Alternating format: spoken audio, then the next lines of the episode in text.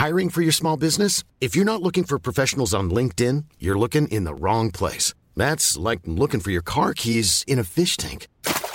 LinkedIn helps you hire professionals you can't find anywhere else, even those who aren't actively searching for a new job but might be open to the perfect role. In a given month, over 70% of LinkedIn users don't even visit other leading job sites. So start looking in the right place. With LinkedIn, you can hire professionals like a professional. Post your free job on linkedin.com slash people today.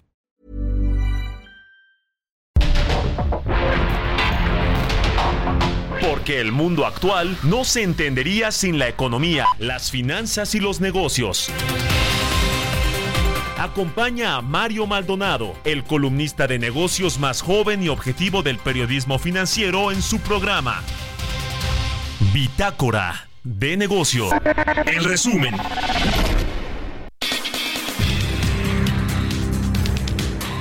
Oscar David Lozano Águila, director general del Tren Maya, informó que hasta junio próximo se tendrán listos los 1.554 kilómetros de vía totales del circuito de esta obra. Entramos en un periodo de, de, veda que no podemos hacer eventos públicos. Por esa razón, el señor presidente de la República ha decidido que eh, hasta junio, finales del mes de junio, tengamos ya concluidos todos los sistemas ferroviarios, es decir, los 1.554 kilómetros de vía.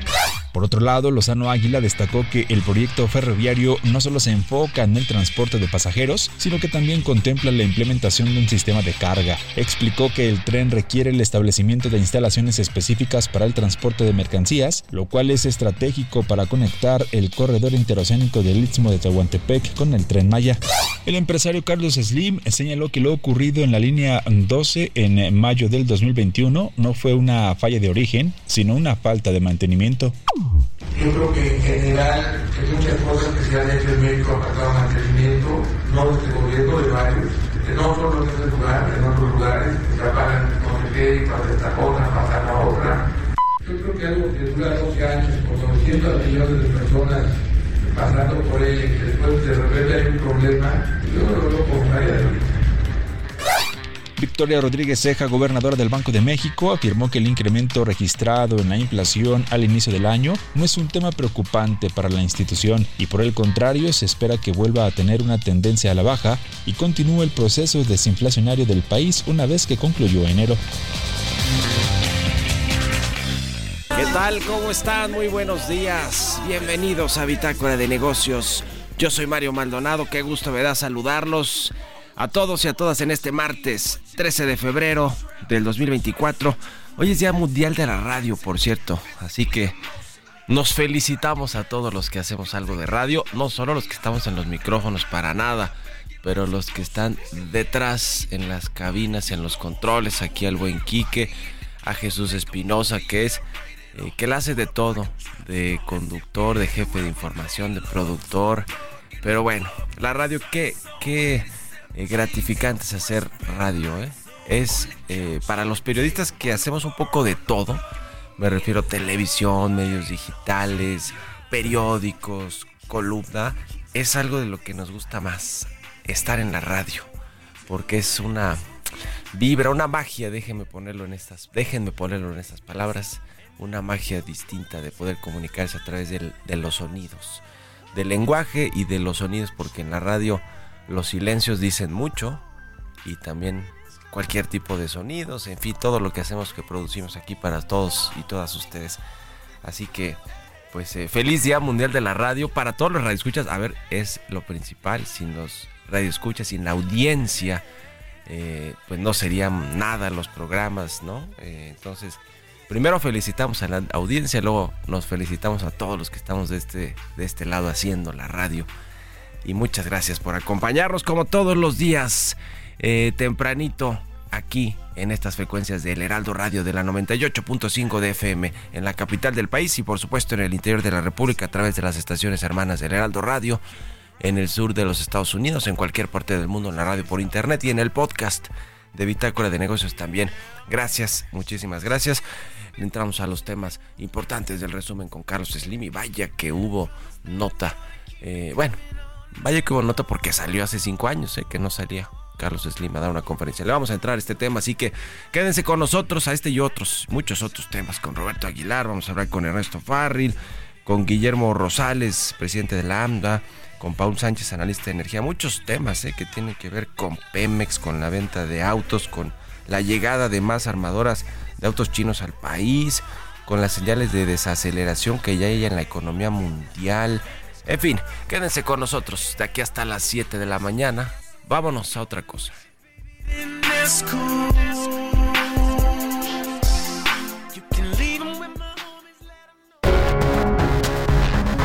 El editorial.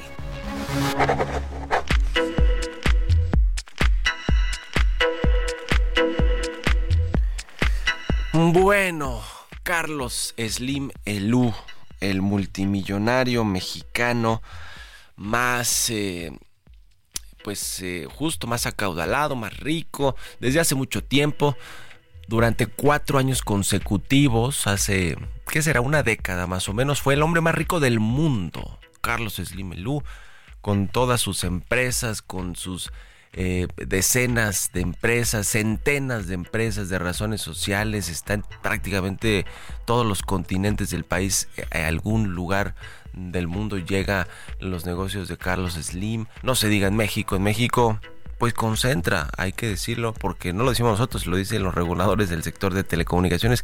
El sector de telecomunicaciones es el preponderante, el actor principal, el agente económico preponderante, por no decirle monopolio, porque ciertamente hay otros jugadores en ese mercado participando.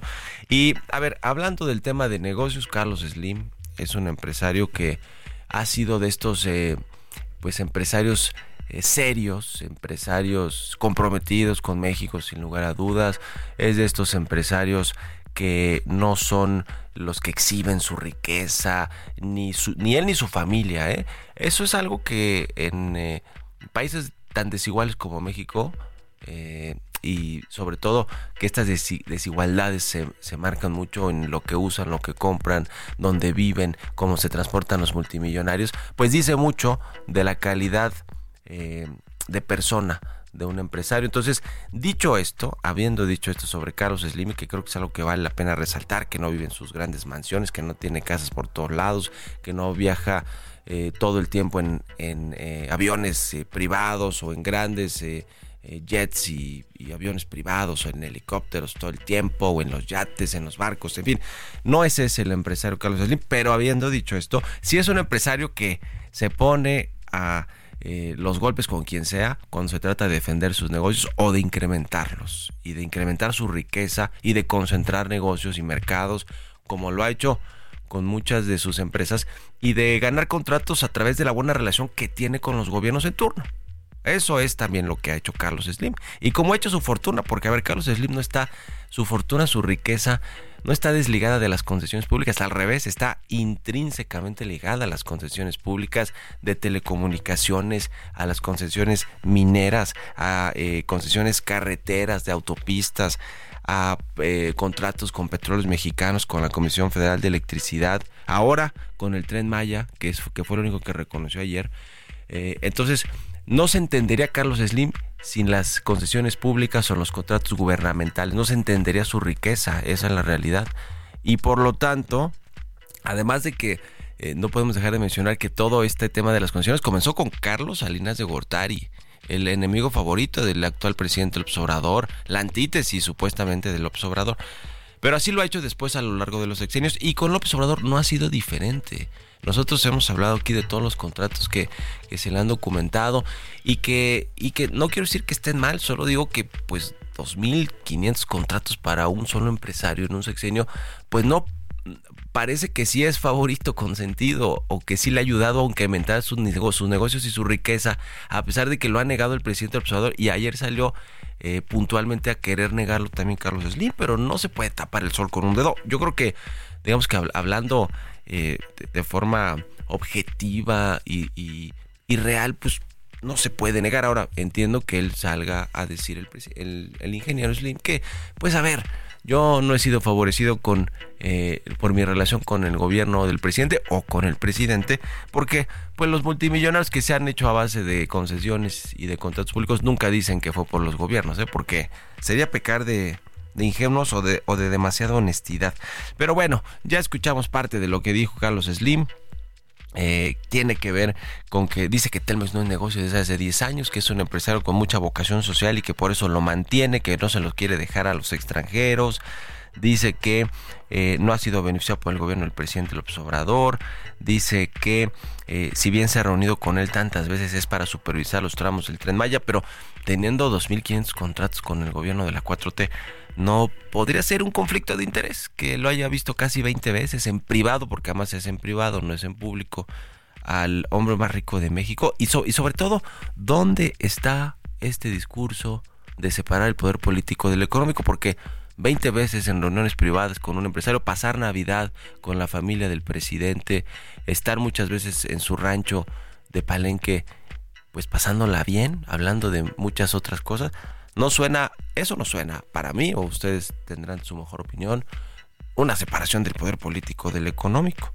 En fin, eh, lo que sí se quejó Carlos Slim es que pues él tiene sus diferencias con el observador y que las va a decir cuando termine el sexenio. Mi pregunta es como ¿por qué? Porque si las dice ahora va a perder privilegios, acceso, intereses económicos.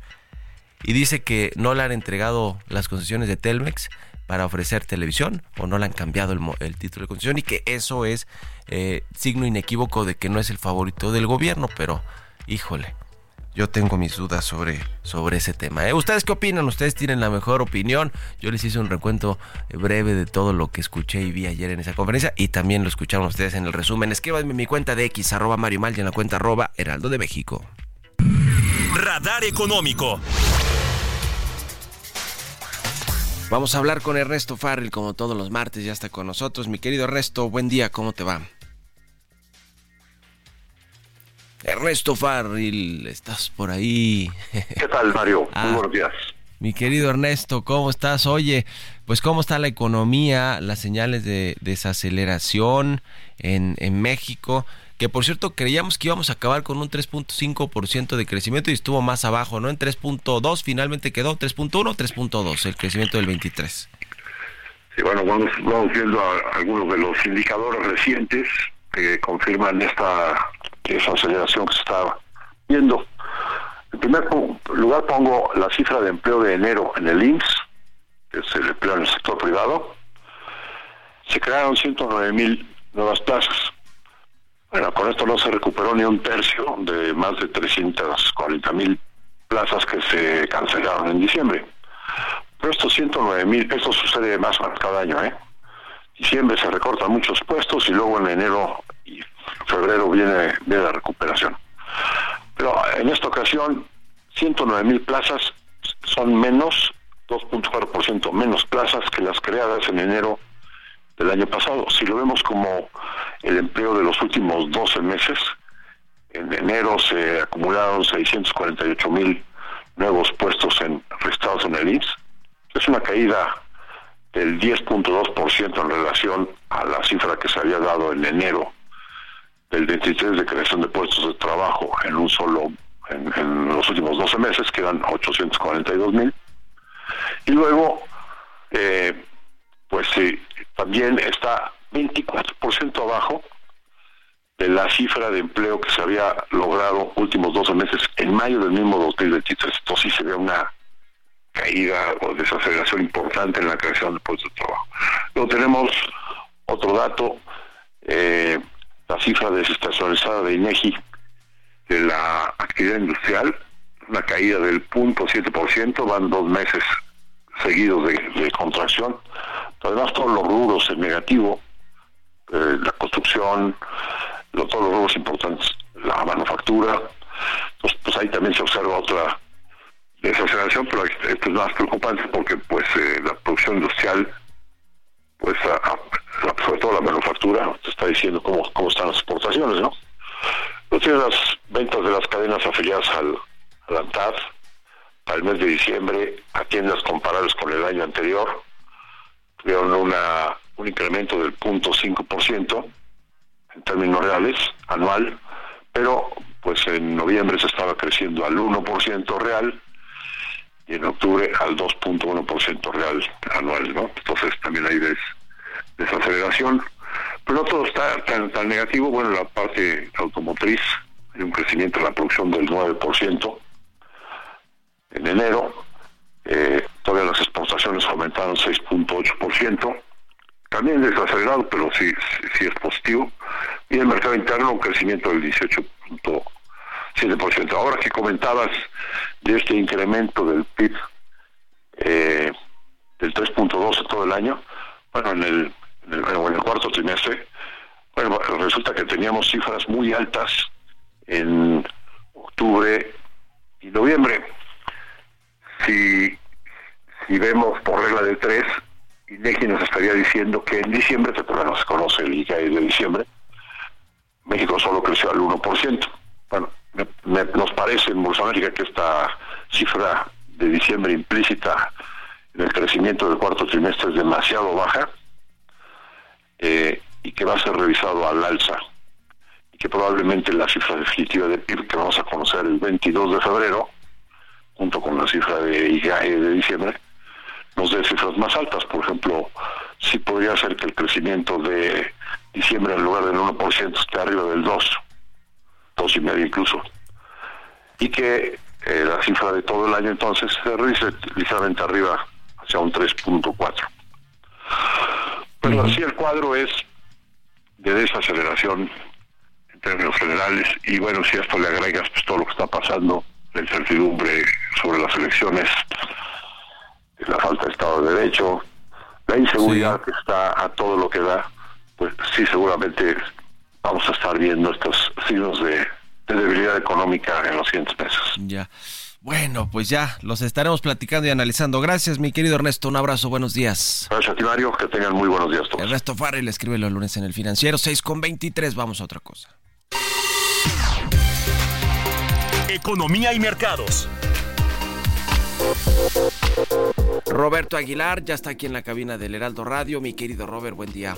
¿Qué tal Mario? Muy buenos días. Fíjate que las acciones japonesas tocando su nivel más alto en 34 años y los inversionistas extranjeros pues muy atraídos por la baja, la debilidad del yen, pero por el otro lado las bolsas a la baja, las bolsas europeas y las de Estados Unidos esperando justamente el dato de la inflación a las siete y media se va a dar a conocer, se espera que sea menor del 3%, 2.9%, por debajo del 3.4% anterior. Esta es la inflación al consumidor correspondiente al mes de enero.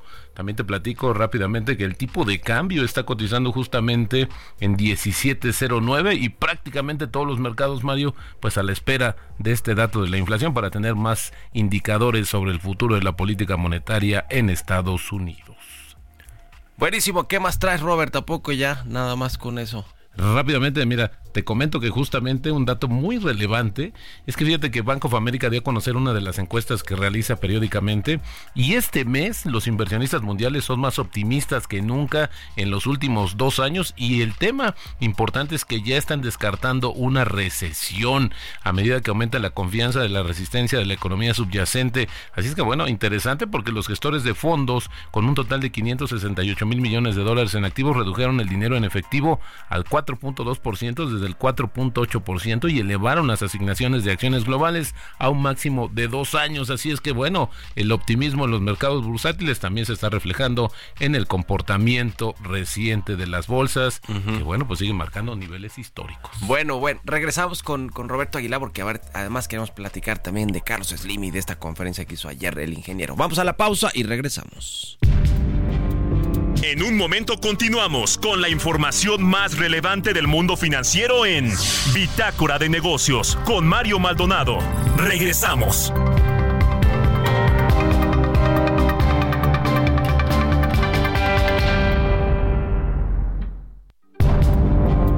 Estamos de vuelta en Bitácora de Negocios con Mario Maldonado. Ya estamos de regreso aquí en Bitácora de Negocios, 6 de la mañana con 31 minutos. Tiempo del centro de México. Y nos quedamos pendientes con otros temas, mi querido Roberto Aguilar. Rápidamente te comento que esta fiebre de la inteligencia artificial pues ha tocado también el tema de las valuaciones bursátiles. Fíjate que Nvidia, esta, esta empresa que se dedica a fabricar los microchips de inteligencia artificial, superó brevemente a Amazon ayer como la empresa más valiosa en términos de capitalización bursátil del mundo. Y bueno, pues tiene un valor de mercado de 1.8 billones de dólares. Y bueno, pues al final del día, la última vez que Nvidia fue más valiosa que Amazon fue en 2002. Pero bueno, pues al final del día habla también de este dinamismo. Ahora que hablabas del tema justamente que está en boca de todos, la parte de negocios, pues este encuentro que, que tuvo el ingeniero Slim, que no son casuales, no son eh, encuentros que de repente se le, se le se ocurra, se le ocurra o amanezca con el tema de convocar a los medios, sino hay pues ciertos objetivos, ¿no? que quiere plantear y bueno, pues este esto que pasó ayer es interesante. Recuerdo Mario rápidamente que cuando empezó el tema de la apertura del sector de telecomunicaciones en México, había un estudio que hacía un organismo financiero internacional y hablaba de esta famosa captura regulatoria hablaba justamente del poder sustancial, que en ese momento se llamaba de otra manera, pero al final del día que este era uno de los temas que beneficiaba justamente a la compañía de telecomunicaciones, que sí había tenido un periodo de gracia para poder ponerse a mano en términos tecnológicos y poder enfrentar la competencia. Sin embargo, pues la competencia o el mercado, pues al final del día sigue siendo más concentrado incluso que al inicio de la apertura progresiva que se dio en este mercado de telecomunicaciones. Y bueno, él ayer decía que Telmex no es negocio, eh, bueno, pues el negocio está en otro lado y en esos negocios también está presente el ingeniero. Sí, ahora yo, yo no fíjate que eso es algún tema interesante para revisar. Yo no estoy tan seguro de que Telmex no sea negocio, Robert.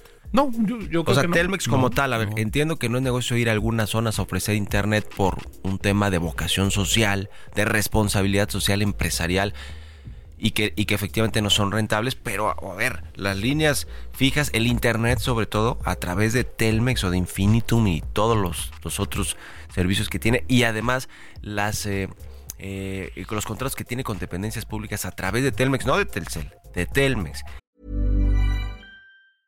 I'm Sandra, and I'm just the professional your small business was looking for. But you didn't hire me because you didn't use LinkedIn jobs. LinkedIn has professionals you can't find anywhere else, including those who aren't actively looking for a new job but might be open to the perfect role, like me. In a given month, over 70% of LinkedIn users don't visit other leading job sites. So if you're not looking on LinkedIn, you'll miss out on great candidates like Sandra. Start hiring professionals like a professional. Post your free job on linkedin.com/people today. Y de ¿cómo se llaman las razones sociales? Bueno, pero las razones sociales que, que involucran a Telmex, pues eso a mí me suena que sí es negocio. No sé exactamente a qué se refería el ingeniero, pero pues y si no es negocio, ese fue el primer la primera concesión que lo catapultó a las listas de multimillonarios y que le entregó Carlos Salinas de Gortari. Por supuesto, seguramente se refiere a que ya no es tan buen negocio, porque al final del día fue un negocio muy importante, lo sigue siendo, ahora la tecnología ha ayudado y muchas de estas innovaciones, pero al final del día sigue siendo la, base de la pirámide de los negocios, justamente como tú decías, saltó a la fama en términos empresariales cuando adquiere la, pues adquiere la concesión, la propiedad de Telmex. Y después se diversifica, a ver, claro. y, y ha tenido su mérito, por supuesto, empresarial eh, el, eh, porque además no solo se diversificó a otros negocios de otras industrias y sectores económicos fuera del de las telecomunicaciones o comunicaciones, pero se diversificó en el mundo, se expandió a muchos países, están en cuatro de los cinco continentes, es decir, eh, tiene claro que su mérito, pero a ver, empezó con esa concesión y es la que lo puso en el centro de eh, la riqueza en México, sin lugar a dudas, y es una concesión pública. Ahora, me da la impresión que, como después lo dijo el ingeniero Slim, que este reclamo de no es rentable, pero la mantengo, y además de todo, no me han cambiado ese título de concesión de Telmex desde hace 30 años porque no puedo ofrecer televisión, me parece que va junto con pegado, ¿no? Decir, no es rentable y no es rentable porque no me han querido dar acceso a competir al mercado de la televisión. Yo, fíjate Mario, que de la conferencia tomaría dos grandes eh, conclusiones desde mi punto de vista. Uno, que el ingeniero sí ha sido favorecido, 200 mil millones de dólares subió su fortuna en este sexenio, obviamente con esta estrategia de diversificación, y quienes pensaban que el ingeniero estaba justamente ya en un cargo honorario vitalicio, se, pues, equivocaron. se equivocaron porque está más activo que nunca. el ingeniero tomando decisiones se vio ayer también. Porque estaban todos sus hijos y directores de empresas, ¿no? Exactamente. Y él tomó la palabra y él él abordó, le entró a todos los temas de las preguntas, ¿no? Todo lo que quería saber sobre sus negocios, él tenía información y bueno, pues la verdad es que sigue más activo y bueno, pues con sobrada razón, creo que esas son de las dos conclusiones que desde mi punto de vista había que tomar. Ahora hay que esperar a ver qué responde también el presidente Andrés Manuel López Obrador. Algunos dicen que podría ser un tema también de marcar cierta distancia, nada es casualidad. Esta conferencia que se, se, se realizó ayer, que tuvo toda la atención de los medios, Mario, y la verdad nacionales, eh, extranjeros, en fin, habló Slim y ahí están las consecuencias de lo que dijo, porque al final del día no pudo justificar, pues sí, yo podría haber empezado con esta inversión, ya ves que sacó esta hoja famosa de las inversiones y le ha generado un gran rendimiento, pero al final del día, pues las condiciones le han ayudado eso que ni qué. Bueno. Gracias, mi querido Roberto Aguilar. Nos vemos a ratito en la televisión. Al contrario, Mario, muy buenos días. Roberto Aguilar, síganlo en sus redes sociales, en su cuenta de X, Roberto AH. Vámonos al segundo resumen de noticias con Jesús Espinosa. El secretario de Medio Ambiente de Nuevo León, Alfonso Martínez Muñoz, informó que mañana miércoles 14 de febrero arranca el proceso legal para comprobar si la refinería de Pemex en Cadereyta es la principal fuente de contaminación en el estado y como primer paso, los trabajadores de la par estatal tienen que presentar pruebas e incluso enfrentarse a una inspección. El sur sureste, con todo y obstáculos energéticos, está superando al Valle de México en la carrera por atraer inversiones por nearshoring para los años 2024 y 2025. Esta tendencia representa un cambio significativo en el mapa de captación de capitales y muestra que la capital del país necesita nuevas estrategias para ser más atractiva. De acuerdo con datos del Instituto Nacional de Estadística y Geografía, la producción industrial del país incrementó 3.5% a tasa anual durante el año pasado, lo que significó el menor aumento en los últimos tres años. En un nuevo episodio del podcast de la doctora Claudia Sheinbaum, transmitido cada lunes en plataformas de streaming y por su canal de YouTube, platicó con Jesús Tarriba de cómo se conocieron en la Ciudad de México durante sus días universitarios. Compartieron con sus seguidores un desayuno en pareja con motivo del Día del Amor y la Amistad, además de platicar sobre fenómenos como los agujeros negros y explorar el horóscopo, poniendo sobre la mesa las características de sus signos zodiacales. Entrevista.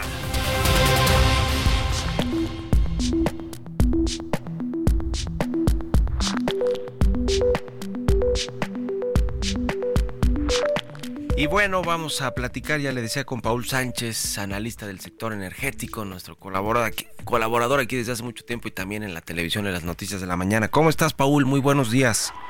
Mario, muy buenos días, ¿cómo estás? Gusto saludarte. Pues vámonos rapidito con los temas porque hay varios que analizar. Uno, pues petróleos mexicanos que Moody's le bajó de jalón dos escalones, lo puso más allá del grado especulativo o, del que ya incluso se podría catalogar como pues bonos basura o chatarra, digamos, en esa, en esa línea, aunque los respalda el gobierno federal, por supuesto, pero ya están cerca de casi que del riesgo de impago según lo que, lo que dice Moody's respecto de su calificación y su perfil financiero. ¿Cómo, cómo ves este, este asunto? Porque va junto con pegado, aunque el gobierno ha querido separarlos, la calificación de Pemex con la de México también. Sí, sí, mira, eh, creo que al final del día el mensaje de, de, de claro de Moody's es eh, Pemex en, por, como entidad sola, como entidad eh, individual, está en peligro y en impago, porque digamos, si mañana cambiara el gobierno y el gobierno tuviera una expectativa diferente y decidiera no pagar la deuda de Pemex, Pemex como entidad pues entraría en, desfalco, es decir, no, no podría en default, no podría pagar o asumir sus compromisos, eh, sus compromisos de deuda. En ese sentido lo que está diciendo Moody's es la empresa no tiene la capacidad de hacer frente a sus, a sus deudas porque tiene un problema de falta de liquidez.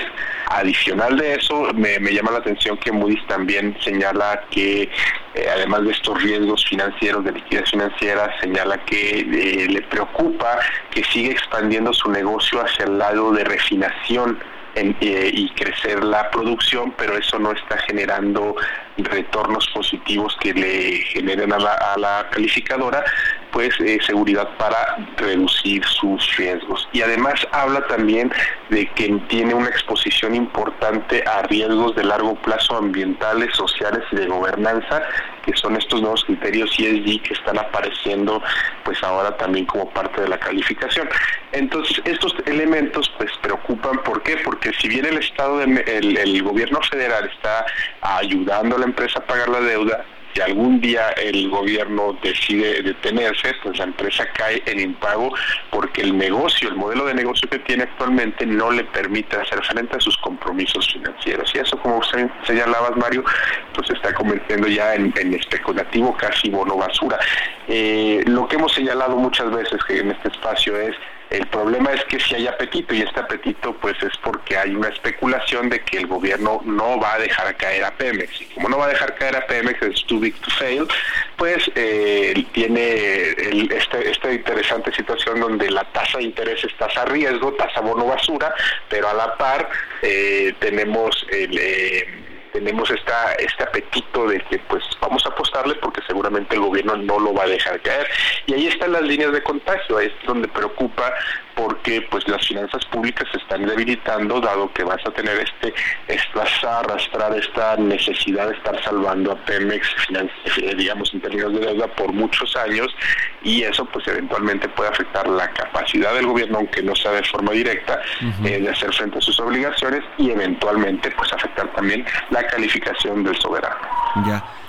Y bueno, dos bocas también es otro asunto muy preocupante porque no solo no está produciendo como se prometió, pero también hay muchas investigaciones sobre cómo se han adjudicado los contratos, eh, eh, es decir, hay, hay mucha opacidad con respecto a este tema de la refinería de Dos Bocas y, además de todo en su operación y, hablando de refinerías, de todo el sistema de refinación con lo que pasa en Cadereyta, en Nuevo León, que quieren cerrarla ah, con consultas, ahora sí que, que, que, con la misma, una cucharada de su propio chocolate a la 4T porque están queriendo hacer consultas para cerrarla por la contaminación a, la zona eh, de Monterrey.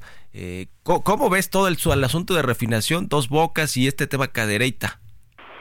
Pues bueno, refinación el problema que tiene es que no es tan rentable como suele ser exploración y producción. Y el tema con eso es que tiene una carga laboral importante, no se han hecho los ajustes de ingeniería de laborales que requiere la empresa en ocasiones y eso pues está generando pérdidas de largo plazo. Eh, se ha apostado este sexenio por la soberanía energética, después por la seguridad energética y el punto es que eh, depender menos de la importación de combustibles, aunque eso nos pueda costar más caro en eh, el incremento de deuda, el incremento de necesidad de inversión y el incremento de pasivo laboral, que son las preocupaciones de fondo. Y aquí como me, voy primero al tema de Cadereyta, eh, pues seguramente la preocupación en este momento es ambiental, pero pues habrá que analizar a de fondo qué se hace con los trabajadores, porque también muchos de estos trabajadores no se pueden relocalizar, entonces tendrías que hacer frente al liquidarlos o tendrías que afectar a los sindicatos. son, son cuestiones complejas pues que, no nada más terminan en, cerrar las operaciones. También señalaba el presidente en algún momento pues que se mueve, no es cierto, Semarnat señalaba en algún momento que se podría mover.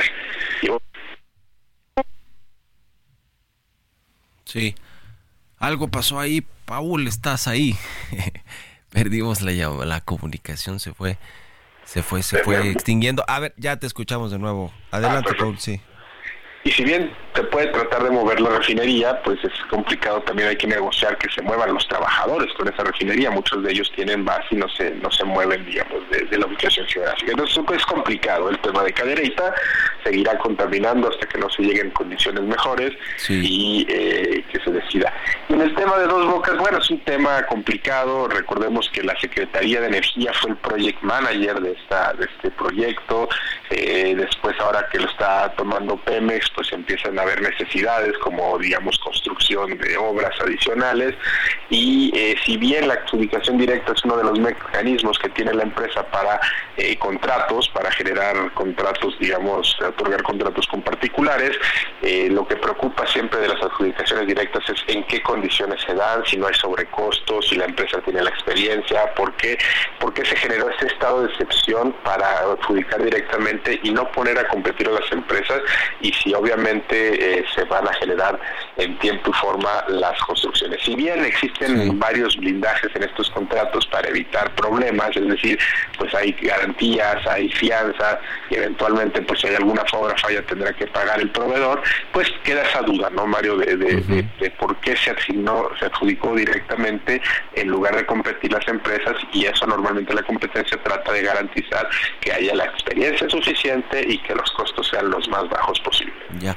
Bueno, pues ahí está el análisis de los temas y luego alentamos más a detalle a lo que dice Carlos Slim, que por cierto dice que quiere aumentar su participación en el sector energético después de que adquirió una una parte de Talos Energy, dice que quiere entrar a la petroquímica. Bueno, ya participa y muy bien en ese sector con Carso, eh, con Carso Energy, con Sixa, eh, que le han entregado eh, sustanciales contratos también este año. Lo platicamos luego, mi querido Paul, un abrazo, buenos días.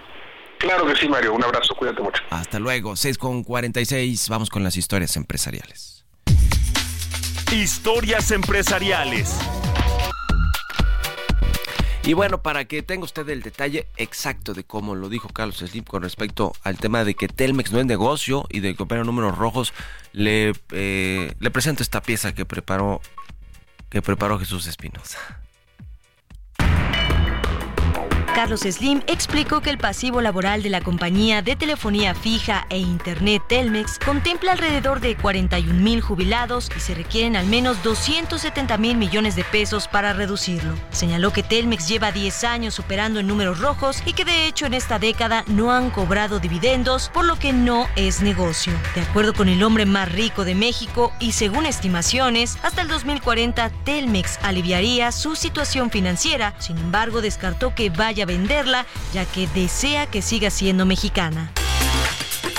Asimismo, indicó que esperarán pacientemente una respuesta a favor del Instituto Federal de Telecomunicaciones para participar en el servicio de televisión de paga. Recalcó que América Móvil es de las pocas empresas de telefonía en el mundo a las que no les permiten ofrecer ese servicio, por lo que Carlos Slim consideró que Telmex compite con un brazo amarrado en ese sentido, descartó que sea un monopolio y que en la parte de telefonía celular tampoco lo es, y si mantiene una mayoría en su participación, es porque los otros jugadores no invierten. Respecto a la iniciativa del presidente Andrés Manuel López Obrador para garantizar el servicio de Internet, el empresario lo vio con buenos ojos ya que se trata de un derecho. Por otro lado, Grupo Carso, propiedad también de Carlos Slim, informó a la Bolsa Mexicana de Valores la actualización de su programa de deuda revolvente con un incremento del 100%. El conglomerado subió de 25 mil millones de pesos a 50 mil millones el monto del programa de colocación de certificados bursátiles de corto y largo plazo con carácter revolvente. Para Bitácora de Negocios, Giovanna Torres. Mario Maldonado en Bitácora de Negocios.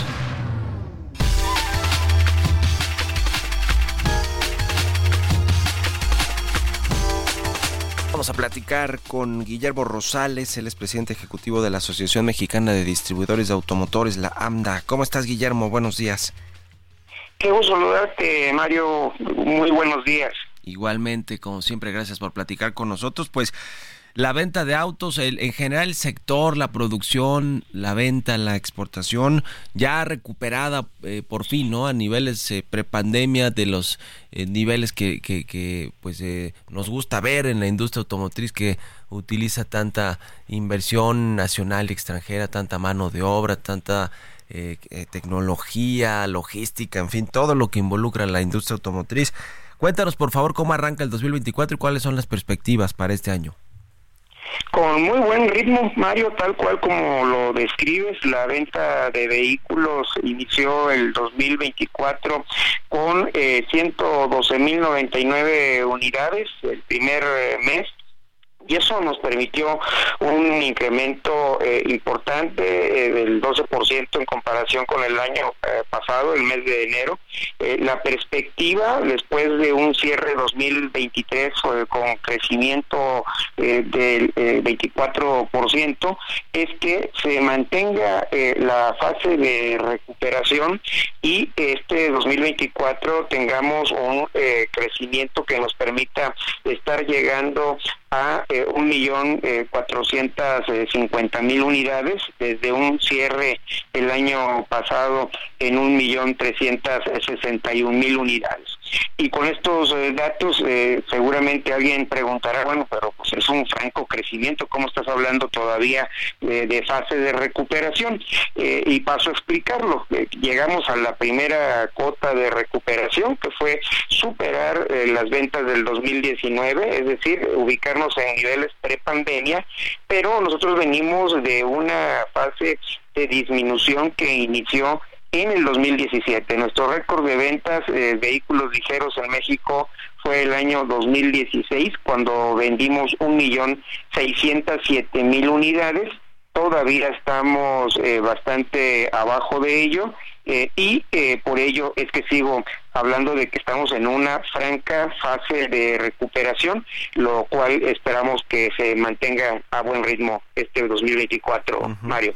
Sí, sin duda alguna, qué bien que está recuperándose y de buena manera la industria automotriz. Ahora, en esa recuperación y en cómo va cambiando el mercado, los intereses de los consumidores, pero también las propuestas y ofertas de eh, las armadoras, pues eh, sabemos y, no es novedad porque lo vemos en la calle y en las agencias y en todos lados y en las redes sociales, que están llegando muchas marcas del continente asiático a establecerse, a eh, pues promover sus automóviles y que muchos de estos pues están en el mercado, en las calles. ¿Cómo, está este asunto de las marcas chinas y asiáticas en general que están llegando al país con, con, con precios pues más más, no sé si decir más competitivos o más, más baratos, eh, pero no sé si lo que ofrecen eh, sea lo que eh, requiere el mercado mexicano, no sé, en términos de seguridad, etcétera, etcétera. Cuéntanos qué están viendo en la industria con esta, no sé si decir reconfiguración también, pero con la llegada de nuevas marcas al país. Sin duda alguna que estamos viviendo un fenómeno con la incursión al mercado mexicano de numerosas marcas eh, de origen chino. Eh, contabilizo hasta el momento 19 marcas eh, en la competencia de los vehículos ligeros, cada una con diferente nivel de exposición, con modelos de negocio diferentes, pero que están influyendo dentro de la dinámica eh, del mercado. Por un lado, es evidente que han eh, venido a incrementar la oferta, eso nos permitió eh, recuperar más rápido el volumen que he descrito el año pasado, después te recordarás de un 2021-2022 con escasez de producto a nivel global. Y eso ha sido un factor que viene a dinamizar las oportunidades que tiene el consumidor para poder eh, seleccionar el vehículo que mejor acomode a sus necesidades y a su capacidad de compra. Por otro lado, es importante también eh, mencionar que los eh, vehículos que se venden en México están dentro de la norma oficial mexicana que limita los dispositivos eh, de eh, seguridad que deben de cumplir los, los vehículos, así como las eh, la norma de emisiones contaminantes.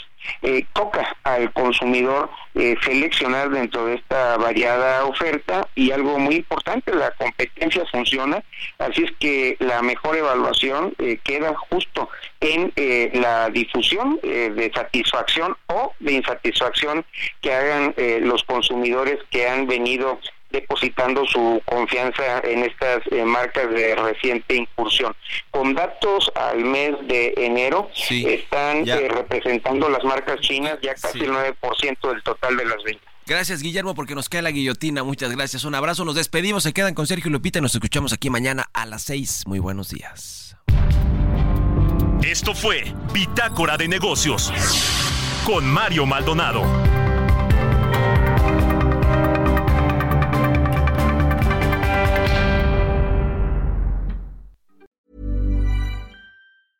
Even when we're on a budget, we still deserve nice things. Quince is a place to scoop up stunning high-end goods for 50 to 80% less than similar brands. They have buttery soft cashmere sweaters starting at $50, luxurious Italian leather bags, and so much more. Plus, Quince only works with factories that use safe, ethical, and responsible manufacturing. Get the high-end goods you'll love without the high price tag with Quince. Go to quince.com/style for free shipping and 365-day returns.